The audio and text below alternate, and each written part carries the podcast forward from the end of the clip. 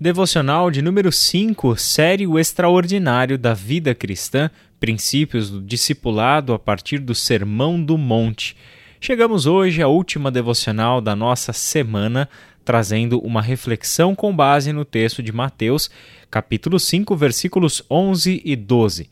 Ao longo da semana, trabalhamos um pouquinho o contexto do Sermão do Monte e focamos nas bem-aventuranças, tanto seu significado quanto as implicações que ela trazem para a nossa vida como discípulas e discípulos de Jesus hoje. E a nossa reflexão traz uma pergunta no título: será que nós estamos falando de uma felicidade indesejada?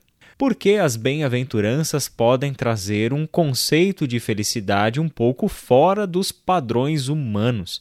Porque quem se consideraria plenamente feliz por ser insultado, perseguido ou caluniado? Quem se alegraria por ser perseguido a não ser aqueles que são completamente comprometidos com a causa que defendem? Ser caluniado, chorar, ser misericordioso, puro de coração, manso, não são virtudes muito claras que este mundo consideraria como de pessoas plenamente felizes, realizadas, plenas. É por isso mesmo que o texto do Sermão do Monte exige um pouco da nossa compreensão sobre que conceito de felicidade Jesus traz com as bem-aventuranças. Vamos ler os versículos 11 e 12 de Mateus 5. Bem-aventurados serão vocês, quando por minha causa os insultarem, os perseguirem e levantarem todo tipo de calúnia contra vocês. Alegrem-se e regozijem-se, porque grande é a sua recompensa nos céus, pois da mesma forma perseguiram os profetas que viveram antes de vocês. Vamos começar perguntando do que falam as bem-aventuranças. Elas falam das pessoas que, pela fé em Cristo Jesus e a Sua palavra, passaram a viver dentro da promessa de Deus, em relação e obediência a Jesus Cristo, portanto, são pessoas que são agora governadas por Deus. Então, bem-aventurado não significa sentir-se feliz. Bem-aventurado significa a visão que Deus tem sobre aqueles que creram e passaram a seguir Jesus, o seu Filho. Bem-aventurado não aos olhos deste mundo, bem-aventurados aos olhos de Deus. Abençoados e plenos são aqueles que Deus chama para o seu governo e para o discipulado do seu filho Jesus. Logo, ser perseguido, ser insultado, ser caluniado, certamente não são coisas que chamaríamos de sinônimo de felicidade, justamente porque não são aos olhos humanos. Mas para Deus, na verdade, todas essas coisas, ser insultado, perseguido e caluniado, é por causa do nosso estado de relação com Deus. Ser perseguido, caluniado e insultado por causa de Cristo Jesus. É Ele quem leva a culpa, Ele é quem é o perseguido. E todo o ódio destinado a Cristo Jesus, claro que afeta os seus seguidores afeta aqueles que vivem pelos ideais do reino de Deus, governados diretamente por Deus e pelo seu Cristo. Logo, somos bem-aventurados não porque fazemos coisas para nos sentir felizes, não porque falseamos o choro, a misericórdia, a humildade e a pureza de coração para dessa forma recebermos bênçãos como recompensas Somos bem-aventurados porque Deus nos chamou para a sua própria glória e virtude. Somos bem-aventurados porque fomos chamados para uma relação com Deus em Cristo. Pela fé, somos plenamente abençoados, nada nos falta, somos completos, somos inteiros, porque Deus nos acolheu em Sua graça. O reino dos céus pertence, como nós vimos na devocional anterior, aos humildes de espírito por causa da justiça versículos 3 e 10. Portanto, a primeira e a última beatitude falam do estado presente. Os pobres de espírito e os perseguidos por causa da justiça são os que hoje recebem o reino dos céus. As demais bem-aventuranças apresentam uma promessa no futuro. Assim, o reino já está presente, as suas bênçãos já são reais mas elas falam também de uma realidade a ser alcançada no futuro. Quando olhamos para as bem-aventuranças, olha que interessante. Pobres de espírito, pois deles é o reino dos céus. tempo presente. Deles é o reino dos céus. Mas os que choram serão consolados, futuro. Os humildes receberão a terra por herança, futuro. Os que têm fome e sede de justiça serão satisfeitos, futuro. Os misericordiosos obterão misericórdia, futuro também.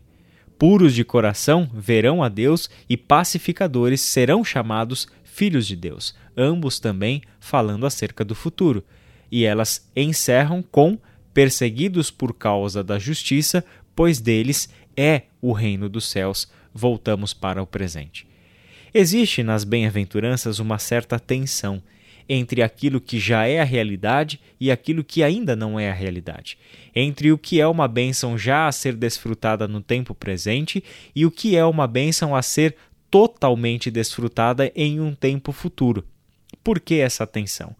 Porque certamente nós já experimentamos o consolo daqueles que choram. É o que Paulo escreveu em 2 Coríntios, capítulo 1, do verso 3 ao verso 7.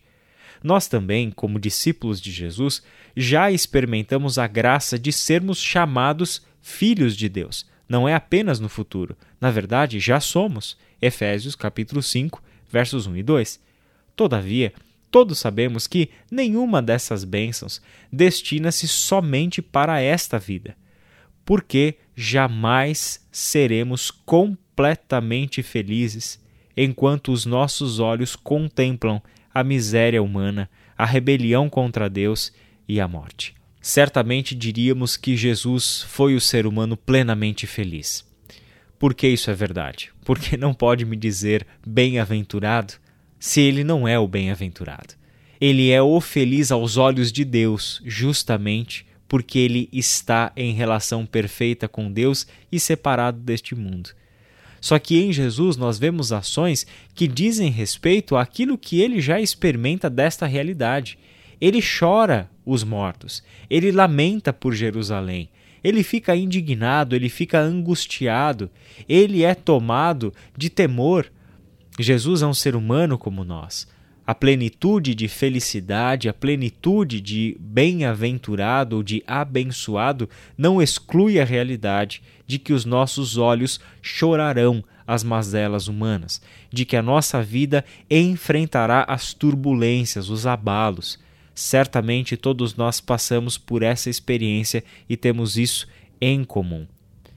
Quando nós pensamos em quem nós somos como discípulos de Jesus, observando um mundo que está em plena rebelião contra Deus, observamos a realidade da morte, nós precisamos trazer a memória de que existem bênçãos futuras prometidas para os discípulos de Jesus.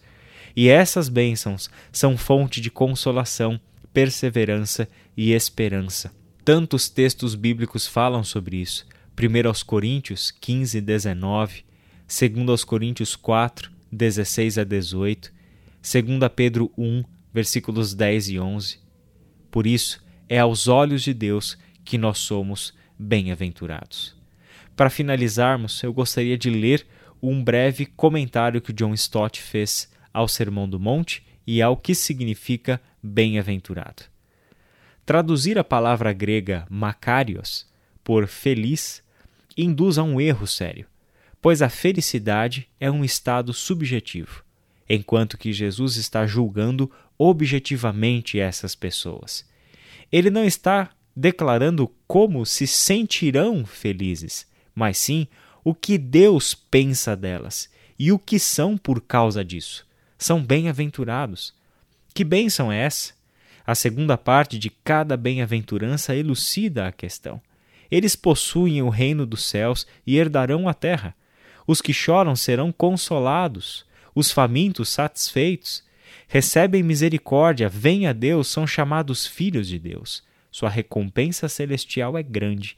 E todas essas bênçãos estão reunidas, exatamente como as oito qualidades descrevem cada cristão, ou pelo menos em ideal, da mesma forma as oito bênçãos são concedidas a cada cristão. É verdade que a bênção específica prometida em cada caso é apropriada à qualidade particularmente mencionada. Ao mesmo tempo, é totalmente impossível herdar o reino dos céus sem herdar a terra, ser consolado sem ser satisfeito ou ver a Deus, sem alcançar sua misericórdia e ser chamado seu filho. As oito qualidades juntas constituem as responsabilidades e as oito bênçãos, os privilégios, a condição do cidadão do reino de Deus. Este é o significado de desfrutar o governo de Deus. E eu gostaria de propor algo diferente para vocês. Fecharmos esta semana de devocionais lendo mais uma vez as bem-aventuranças, mas na tradução da Bíblia A Mensagem, que foi tremendamente feliz Eudine Peterson ao traduzir a palavra grega Macarios não como feliz ou bem-aventurado, mas como abençoado. Vamos ler como fica nessa tradução e fazemos disso a nossa oração. Abençoados são vocês, que nada mais têm para oferecer, quando vocês saem de cena a mais de Deus e do seu governo. Abençoados são vocês que sofrem por terem perdido o que mais amavam. Só assim poderão ser abraçados por aquele que é o amor supremo. Abençoados são vocês que se contentam com o que são, nem mais nem menos. Assim, vocês se verão como os orgulhosos donos de tudo que não pode ser comprado. Abençoados são vocês que sentem fome de Deus. Ele é comida e bebida, é alimento incomparável.